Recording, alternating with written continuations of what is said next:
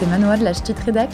Avec Romaric, on vous propose de revenir sur les trois événements politiques qui ont marqué les deux dernières semaines. On essaiera de voir plus loin en interrogeant les faits et en les analysant pour aller au-delà des arguments de façade et tout dire des enjeux qui se jouent. En trois points, c'est le rendez-vous pour comprendre ce qui fait l'actu nationale en cette année d'élection présidentielle. Un récapitulatif utile dans une année où la politique sera omniprésente pour le bonheur des uns et le malheur des autres. Vous écoutez En 3 points, le podcast qui prend le temps de comprendre, loin des débats hystérisés des plateaux TV et loin du buzz. Bienvenue.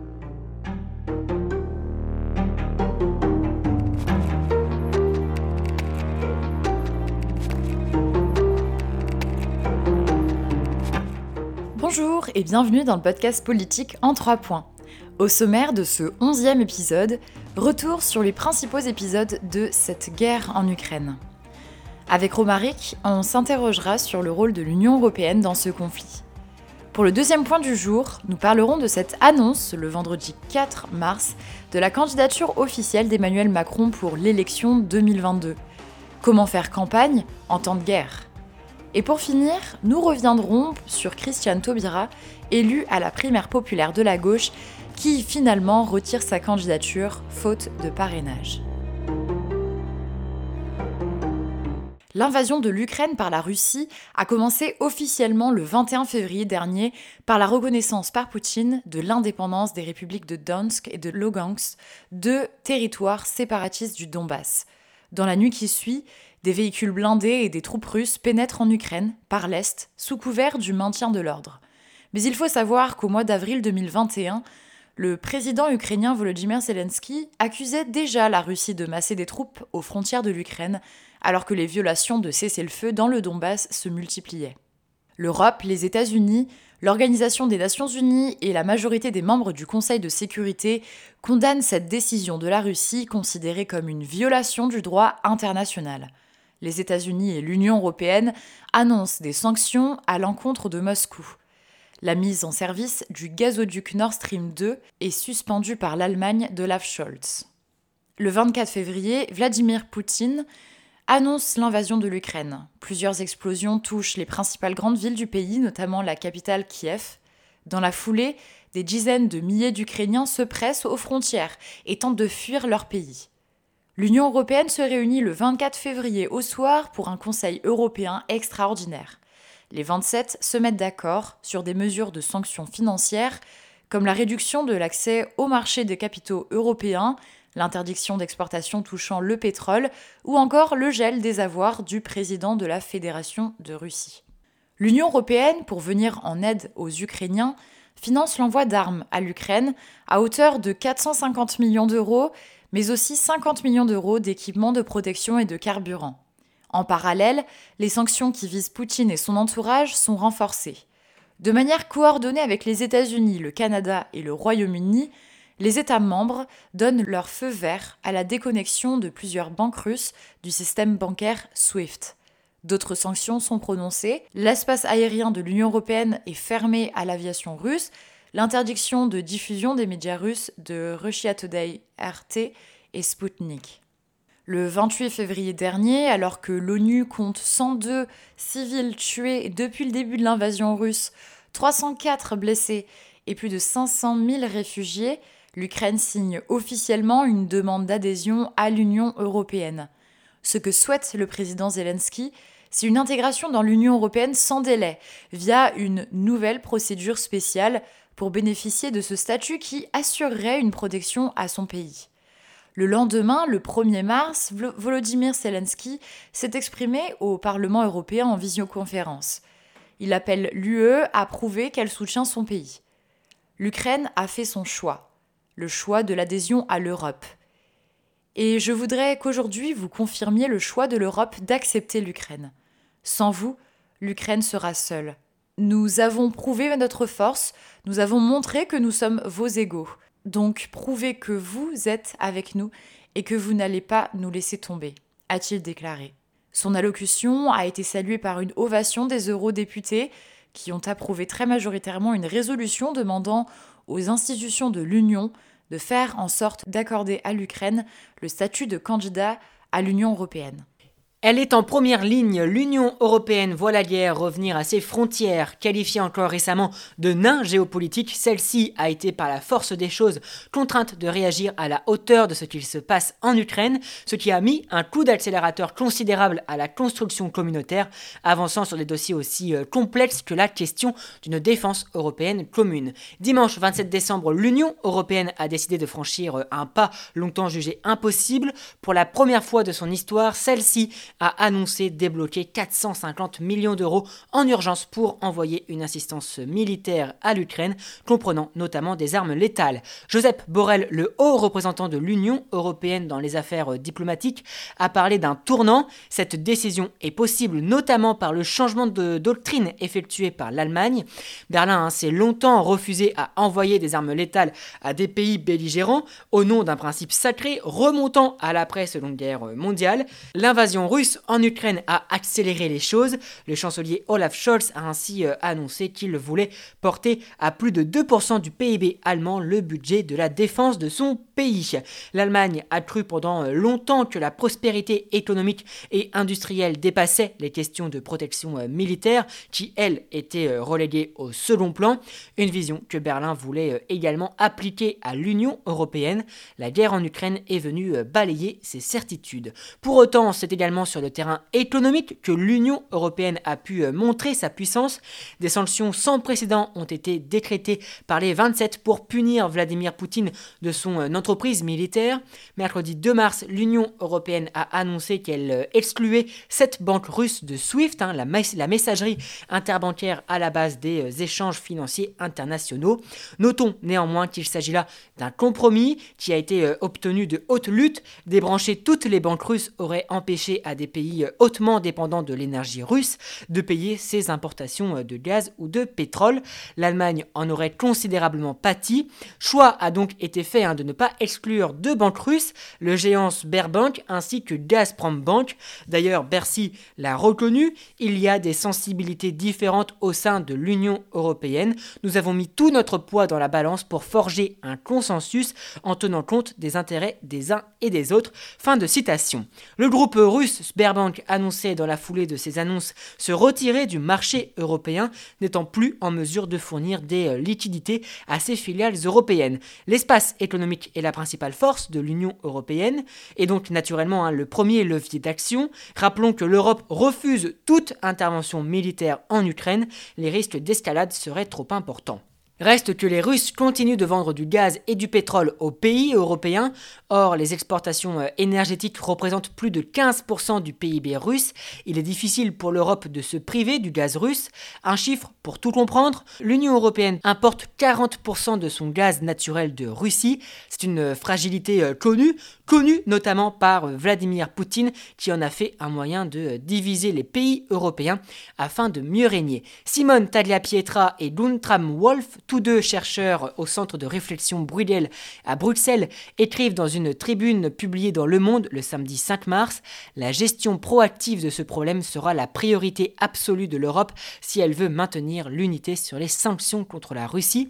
Les deux chercheurs préconisent aux pays qui disposent de plus de gaz de partager cette ressource rare avec des pays dont la situation est encore pire. En somme, ils appellent à la solidarité européenne. Emmanuel Macron, dans son allocution du mercredi 2 mars, a annoncé l'organisation d'un sommet européen à Versailles, réunissant les chefs d'État et de gouvernement euh, des États membres sur ces questions précisément. Je vous propose de l'écouter. Nous ne pouvons plus dépendre des autres pour nous nourrir, nous soigner, nous informer, nous financer. Nous ne pouvons plus dépendre des autres, et notamment du gaz russe, pour nous déplacer, nous chauffer, faire fonctionner nos usines. Je réunirai les 10 et 11 mars prochains à Versailles les chefs d'État et de gouvernement européens lors d'un sommet qui aura à décider sur ces sujets. Ce sujet conforte Emmanuel Macron hein, dans son projet pour l'UE. La France est présidente du Conseil de l'Union européenne jusqu'au mois de juin. Nous vous en parlions dans l'épisode du 9 janvier dernier. Le président français veut faire de l'Europe une puissance souveraine et indépendante en défendant notamment les énergies renouvelables et la construction de nouveaux réacteurs nucléaires. La guerre en Ukraine a une autre conséquence pour l'Europe. Celle-ci voit arriver à ses frontières des centaines de milliers d'Ukrainiens qui fuient leur pays attaqués par la Russie. La Pologne aurait accueilli plus de 600 000 réfugiés depuis euh, le début de la guerre. L'Union européenne a décidé d'appliquer ce qu'elle appelle une protection temporaire aux Ukrainiens arrivant sur le territoire européen. Cette protection est possible par une directive adoptée en 2001 et utilisée donc hein, pour la première fois. Les réfugiés ukrainiens pourront séjourner durant euh, au moins un an dans un des États membres, y travailler ou encore accéder aux aides sociales. Là encore, hein, les 27 ont su mettre de côté leur division traditionnelle sur les questions liées à l'immigration, une unité qui contraste avec les mouvements migratoires engendrés en 2015 par les guerres de Syrie et d'Afghanistan. À ce sujet, hein, Viktor Orban, le Premier ministre hongrois, a déclaré, je cite, Nous savons faire la différence entre un migrant et un réfugié. Les migrants, on les arrête, les euh, réfugiés, on leur donne toute l'aide dont ils ont besoin, réfugiés sous-entendu La guerre en Ukraine met à l'unisson l'Union européenne alors même qu'elle est composée d'acteurs plutôt euh, favorables jusque-là à Vladimir Poutine. Tous ont néanmoins euh, condamné avec force l'invasion russe.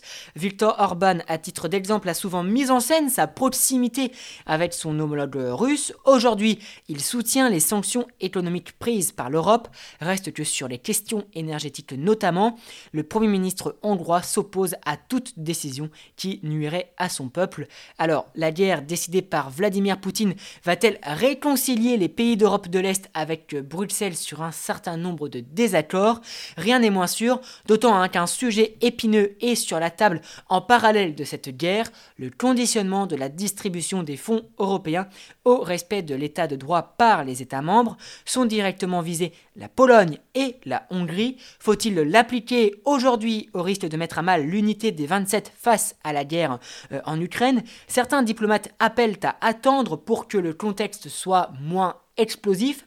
D'autres, à l'inverse, hein, estiment que les Ukrainiens combattent pour la démocratie, pour ses valeurs, et qu'il faut donc les faire respecter au sein même de la communauté européenne.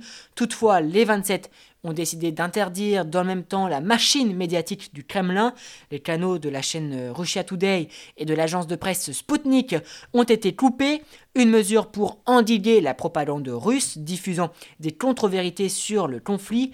Reste que cette décision est compliquée à justifier sur le plan euh, juridique. La communauté européenne pourrait se voir euh, reprocher les mêmes critiques émises à l'encontre de la euh, Russie, à savoir le rognage de la liberté d'expression. En tout cas, hein, c'est bien sur ces valeurs que l'Union européenne est menacée par la Russie.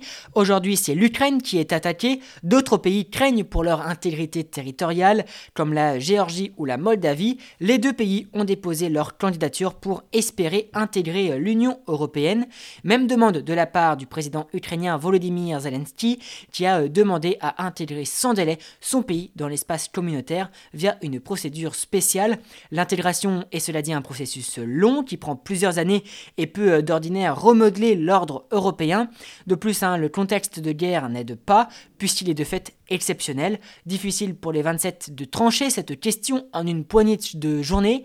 Certains rétorquent, pardon, cependant hein, que le contexte est plus qu'urgent. Enfin, en France, cette invasion euh, russe en Ukraine oblige les candidats à la présidentielle à s'éloigner de Vladimir Poutine, nous le verrons dans notre deuxième point, mais la guerre modifie également leur position sur l'Union européenne. Certains se sont montrés très critiques à l'égard du projet communautaire, défendant même parfois la désobéissance vis-à-vis -vis de Bruxelles. C'est le cas de Jean-Luc Mélenchon, de Fabien Roussel, d'Éric Zemmour ou encore de Marine Le Pen qui ont fait le choix de l'euroscepticisme. Emmanuel Macron, de son côté, adopte une stature de premier plan sur la scène européenne. Il voit euh, valider son désir d'une France forte dans une Europe forte. La France a un rôle clé dans la défense de l'Union européenne puisqu'elle est la seule puissance nucléaire euh, des 27.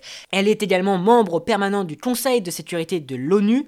La France pèse donc en ce moment dans l'Union européenne qui, quant à elle, Se montre également puissante face à la euh, Russie. Peut-être était-ce là pour Emmanuel Macron la meilleure parade face à ses euh, adversaires qui critiquent le déclin supposé de la France et croient en la dissolution de l'identité française dans la construction européenne.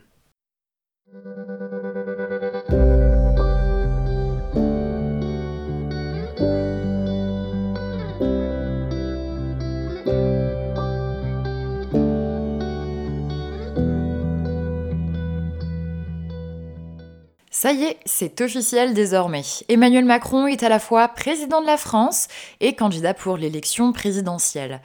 Pas si facile de mener à bien cette campagne, troublée par la situation en Ukraine. Dans ce contexte, et au terme d'un quinquennat marqué par les crises sociales et sanitaires, Macron sollicite donc un second mandat. Et c'est la voie de la sobriété qu'il a choisie pour annoncer sa candidature, à travers une lettre adressée aux Français et publiée dans la presse régionale et le Parisien aujourd'hui en France, le vendredi 4 mars. Dans une lettre, chaque mot est pesé. C'est un objet solennel adressé directement au lecteur. Et ça évite les fuites, comme il y a pu en avoir la dernière fois, souffle un dirigeant de la République en marche. Cette lettre est l'occasion pour lui de faire le bilan de ses cinq ans. Terrorisme, pandémie, retour de la violence, guerre en Europe. Il conclut Nous avons fait face avec dignité et fraternité. Comme ses prédécesseurs, François Mitterrand et Nicolas Sarkozy, il est sorti la plume pour se poser en garant de l'unité et de la protection des Français. 24 heures après la publication de cette lettre, le président ne perd pas de temps et se met déjà en scène sur les réseaux sociaux dans une vidéo. Un épisode sera publié tous les vendredis à 18h et c'est une sorte de mini-série de la campagne, de manière à occuper l'espace médiatique alors qu'il est déjà très pris par son agenda à l'international. Dans cette vidéo, le président candidat, sobre, en plan rapproché dans une ambiance antimiste, semble esquisser un mea culpa sur ses précédents échecs. Je veux faire les choses différemment, parce que cette période nous a tous changés. J'ai essayé de faire le maximum et je n'ai pas pu toujours aller au bout peut-on entendre. Cette vidéo, c'est aussi l'occasion de montrer qu'il ne juge pas l'élection déjà gagnée, alors que tous les sondages le placent loin devant ses adversaires. Nous sommes un peuple très politique. Les Françaises et les Français sentent tout et ils ne donnent pas leur confiance comme ça. Quand on considère que la confiance est acquise et qu'on n'a pas à se remettre en cause et à aller la chercher, à ce moment-là, on perd. Fin de citation. Sans tambour ni trompette, Emmanuel Macron a donc officialisé sa candidature au détour d'une lettre. Il a annulé en raison du contexte international le meeting qu'il devait tenir ce dimanche 6 mars à Marseille. Le président a voulu faire de cette entrée de campagne un non-événement, lui qui caracole invariablement en tête des sondages. Dans une enquête réalisée par Ipsos Soprasteria pour Le Monde et publiée samedi 5 mars, Emmanuel Macron semble être le grand favori, atteignant les 30,5% d'intention de vote, soit le double de Marine Le Pen qui est en deuxième position. C'est bien connu, hein, une nation se resserre autour de son drapeau quand elle est euh, menacée. Nul doute que le phénomène s'observe également avec le contexte international pardon, actuel. L'équipe du désormais candidat euh, Macron craignait qu'officialiser sa candidature ne le fasse descendre de son piédestal. Il fallait donc tout faire pour que la transition soit la moins marquée possible. Sur ce point, la guerre en Ukraine que le président sortant doit gérer lui permet hein, de conserver le costume de père de la nation, celui qu'il a déjà euh, enfilé à la faveur de la crise sanitaire. Emmanuel Macron veut se euh, porter garant de l'unité des Français, assurer leur protection. C'était notamment la tonalité de son allocution diffusée mercredi 2 mars au sujet de la guerre en Ukraine. Le président a reconnu, hein, je cite, que notre croissance aujourd'hui au plus haut sera immanquablement affectée, ce qui ne sera pas sans conséquence sur le pouvoir d'achat, a-t-il déclaré, ajoutant que demain le prix du plein d'essence, le montant de la facture de chauffage, le coût de certains produits risque de euh, s'alourdir encore. Pour y répondre, Emmanuel Macron a ainsi euh, chargé Jean Castex d'élaborer dans les prochains jours un plan de résilience économique et sociale. Faire de sa déclaration de candidature un non-événement est un fait, vouloir mener une non-campagne en est un autre, beaucoup plus euh, risqué démocratiquement parlant. D'ailleurs, hein, le président le dit, il faut que le candidat puisse présenter son projet, mais il faut aussi que le euh, président puisse continuer à faire euh, son travail de la difficulté de trouver un équilibre pas nécessairement intuitif pour le président sortant. Le risque serait de crier victoire trop vite. La guerre en Ukraine est venue chambouler la campagne présidentielle. Le chef de l'État se voit ainsi rattrapé par le conflit international, une, contrainte, pardon, qui s'impose à lui et qui justifie qu'il ne s'investisse pas autant que voulu dans la course à l'Elysée. Emmanuel Macron, dans sa lettre adressée aux Français, écrit d'ailleurs ceci Bien sûr, je ne pourrais pas mener campagne comme je l'aurais souhaité en raison du contexte. Fin de citation. Avant même la décision de Vladimir Poutine d'envahir l'Ukraine, le président avait dit qu'il n'avait pas l'intention de débattre directement avec ses adversaires lors de grandes émissions avant le premier tour. L'actualité, en quelque sorte, le conforte donc dans son choix. L'abstention, cela dit, pourrait être plus grande qu'elle ne l'est déjà si les Français croient que tout est déjà joué d'avance, que la présidentielle n'est finalement qu'un simple enregistrement. Surtout, hein, Emmanuel Macron devra, quoi qu'il en soit, faire valoir un bilan, un bilan hein, certes marqué par de nombreuses crises, ce que le président euh, candidat ne manque d'ailleurs pas euh, de euh, rappeler, déclarant ne pas avoir pu aller au bout de ses projets. Valérie Pécresse, néanmoins, a appelé Emmanuel Macron à rendre des comptes sur le mandat qui, qui vient de s'écouler. Pour autant, l'actualité internationale est pour l'heure si brûlante qu'elle peut faire oublier d'autres débats tout aussi nécessaires. Le sixième rapport du GIEC, groupe d'experts intergouvernemental sur l'évolution du climat, a été rendu public dans une certaine ignorance, alors même que le groupe de scientifiques alerte sur les dégâts irréversibles que euh, avoir le euh, réchauffement climatique. Manois nous en parle. Dans l'actualité, on a aussi vu tomber le 28 février le tout dernier rapport du groupe d'experts intergouvernemental sur l'évolution du climat, dénommé GIEC, passé quelque peu inaperçu dans un contexte tendu au niveau international. Ce sixième rapport confirme les annonces des précédents concernant les dégâts visibles et irréversibles dans certaines régions du monde. Davantage de vagues de chaleur, de précipitations extrêmes, une élévation du niveau de la mer pour ne citer que. Le deuxième point à retenir de ce rapport est l'importante inégalité qui existe entre les pays. En Afrique, par exemple, le changement climatique compromet les objectifs de la sécurité alimentaire et l'accès à l'eau, alors qu'en Europe, ces aspects ne sont pas menacés, peut-on lire. Finalement, le GIEC soulève la question des potentielles solutions à cette situation. Parmi elles, repenser les villes pour qu'elles émettent moins de gaz à effet de serre, qu'on y limite les îlots de chaleur et qu'on y facilite l'évacuation des eaux de pluie. Ce dernier rapport affirme une nouvelle fois qu'une action immédiate est nécessaire, faisant état d'un échec des politiques passées qui n'ont pas permis de progresser vers un développement global pour réduire les effets du changement climatique.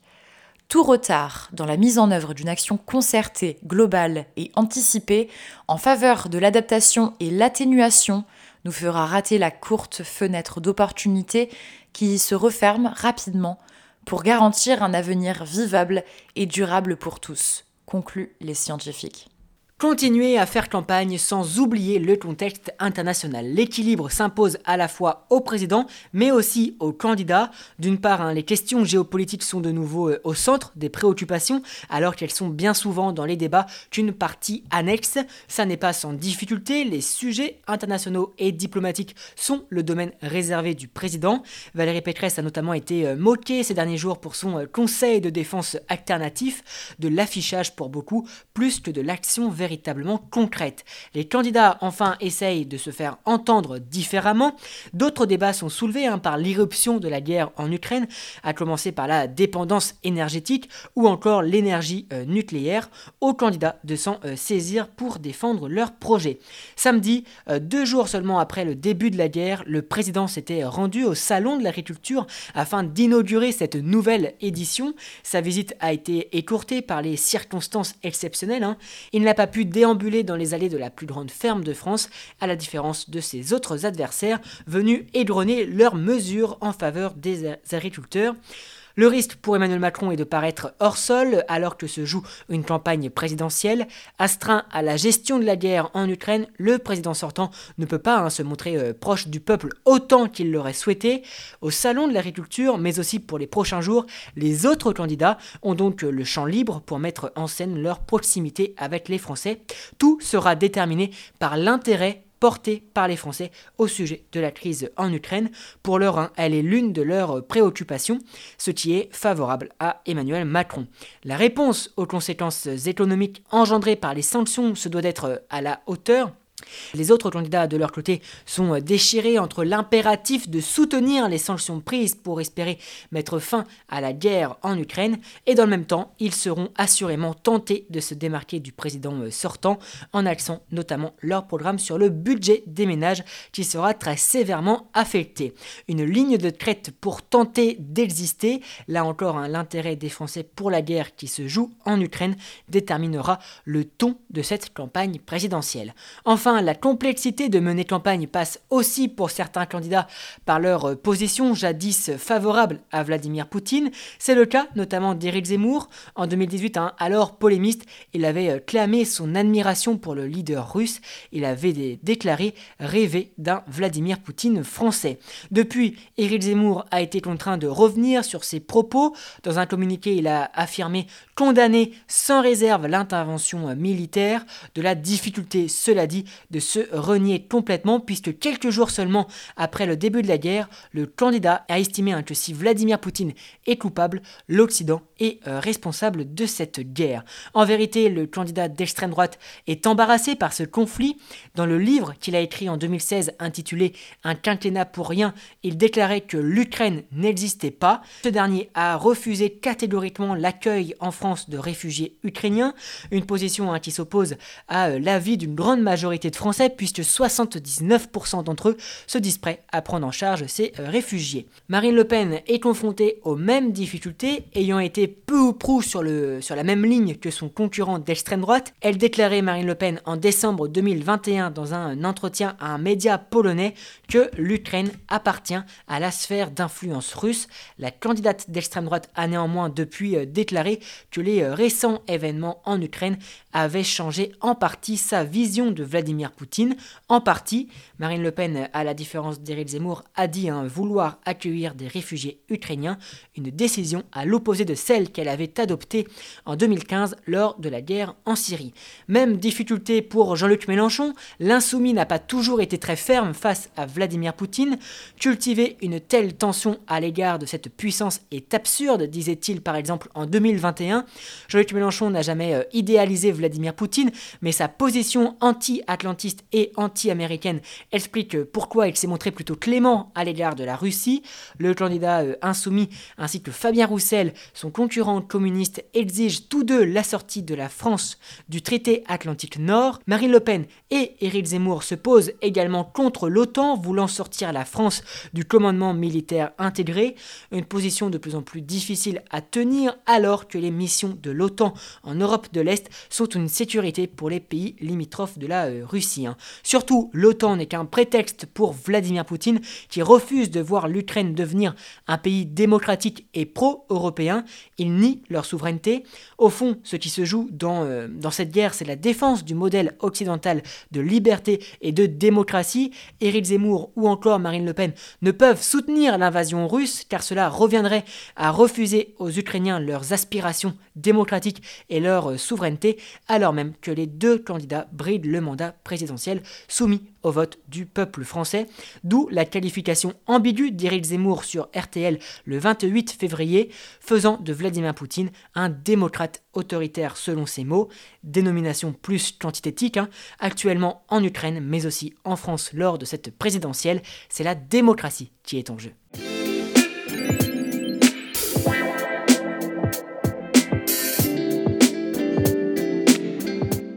Il est temps de passer à notre troisième point du jour. Christiane Taubira a annoncé son retrait de la campagne présidentielle le 2 mars dernier. La candidate à gauche, investie par la primaire populaire, n'avait recueilli que 181 parrainages sur les 500 nécessaires. Ce retrait survient dans un contexte de critique envers le système de parrainage et des partis. Pour justifier sa difficulté à récolter les parrainages, elle a estimé que sa candidature bouscule, non pas à travers sa personne, mais à travers ce qu'elle signifie, tout comme l'initiative citoyenne, hors parti, qui l'a rendue possible. C'est une étape qui s'achève. La récolte des parrainages obligatoires pour tout candidat brillant euh, l'Elysée a pris fin vendredi 4 mars à 18h. La liste officielle des retenus sera présentée demain, lundi 7 mars, par le Conseil constitutionnel. Pour cette euh, élection, certains candidats ont eu des suées froides, à commencer par Éric Zemmour ou encore Marine Le Pen.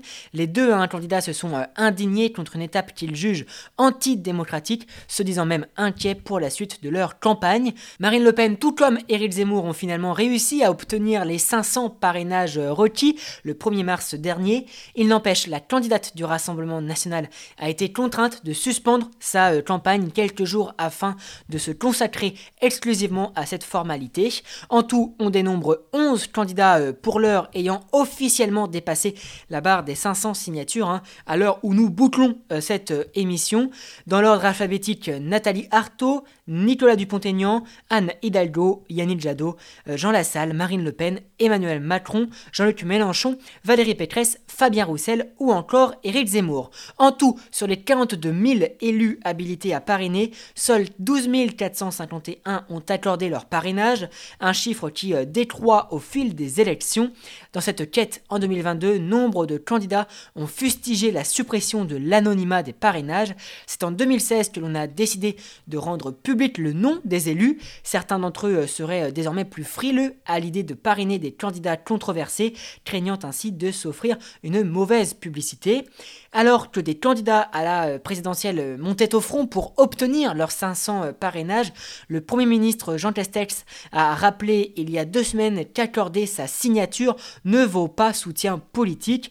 Dans cette démarche, le président du Modem, François Bayrou, a annoncé qu'il avait parrainé Marine Le Pen au nom de la démocratie. Pourtant, de nombreux opposants à la candidate d'extrême droite ont critiqué cette décision, accusant François Bayrou de duplicité, lequel risque d'appeler au Front républicain si Emmanuel Macron est face à Marine Le Pen au second tour. Les parrainages sont-ils un mécanisme de tri, les élus pouvant choisir ceux qui sont dignes de la fonction présidentielle et euh, respectent les valeurs républicaines? Aucun texte ne le dit. Toute la confusion vient du fait que personne ne voit dans les parrainages le même objectif. Reste que euh, ces derniers permettent de réduire le nombre de candidatures. Rappelez-vous, hein, il y a encore quelques mois, certains commentateurs riaient du nombre élevé de personnes s'étant déclarées candidates à la présidentielle. Les parrainages permettent de faire un tri. Ce tri est-il démocratique? C'est tout l'enjeu. Euh, pour l'heure, en tout cas, on n'a pas trouvé de meilleur euh, système. François Bayrou avait annoncé la mise en place d'une banque d'élus disposés à parrainer les candidats qui les solliciteraient. Cette possibilité avait été conditionnée au score réalisé dans les sondages. Quiconque voulait prétendre à cette banque mise à disposition devait être au-dessus de la barre des 10% dans les sondages. Est-ce un critère pour autant de nature démocratique? Ça se discute, hein. d'autant que les sondages sont éminemment perméables à la euh, surface médiatique dont les candidats disposent. La récolte des parrainages, difficile donc pour certains euh, s'explique également par l'affaiblissement des partis politiques. Entre élections présidentielles et scrutins locaux, les résultats diffèrent très largement. Deux types de rendez-vous démocratiques, de plus en plus euh, distincts, sur le plan national des formations politiques comme le Rassemblement national, Reconquête ou encore la France insoumise font entendre leur position. À l'inverse, localement, hein, ces partis sont quasiment inexistants. Ils ont donc peu de relais euh, locaux, ce qui signifie peu d'élus potentiellement à même de les euh, parrainer. Christiane Taubira voulait s'affranchir du rôle joué par les euh, partis pour essayer de propulser sa candidature via la société civile. Sa stratégie s'est heurtée au parrainage. La candidate a tenu à remercier les quelques élus qui ont fait, je cite, le choix courageux d'obéir à leur conscience plutôt qu'à leur parti.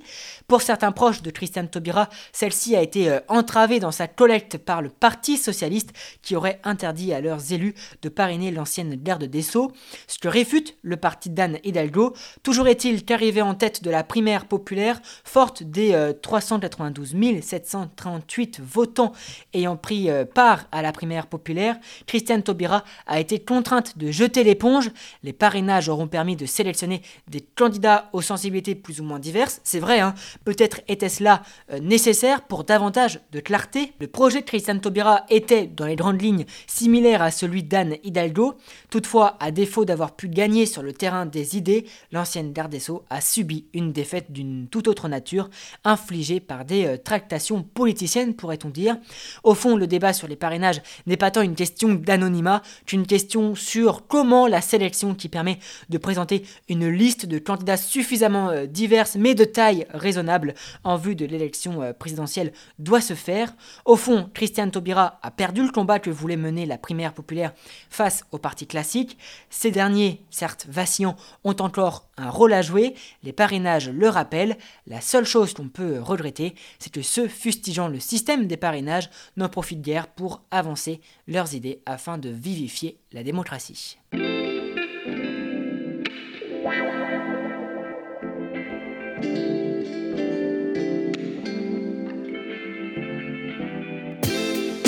En trois points, c'est terminé pour aujourd'hui. On se retrouve donc dans deux semaines pour un nouvel épisode. D'ici là, et pour ne rien louper, vous pouvez vous abonner à la chaîne Les Podcasts de l'Age Titre Rédac sur toutes les plateformes.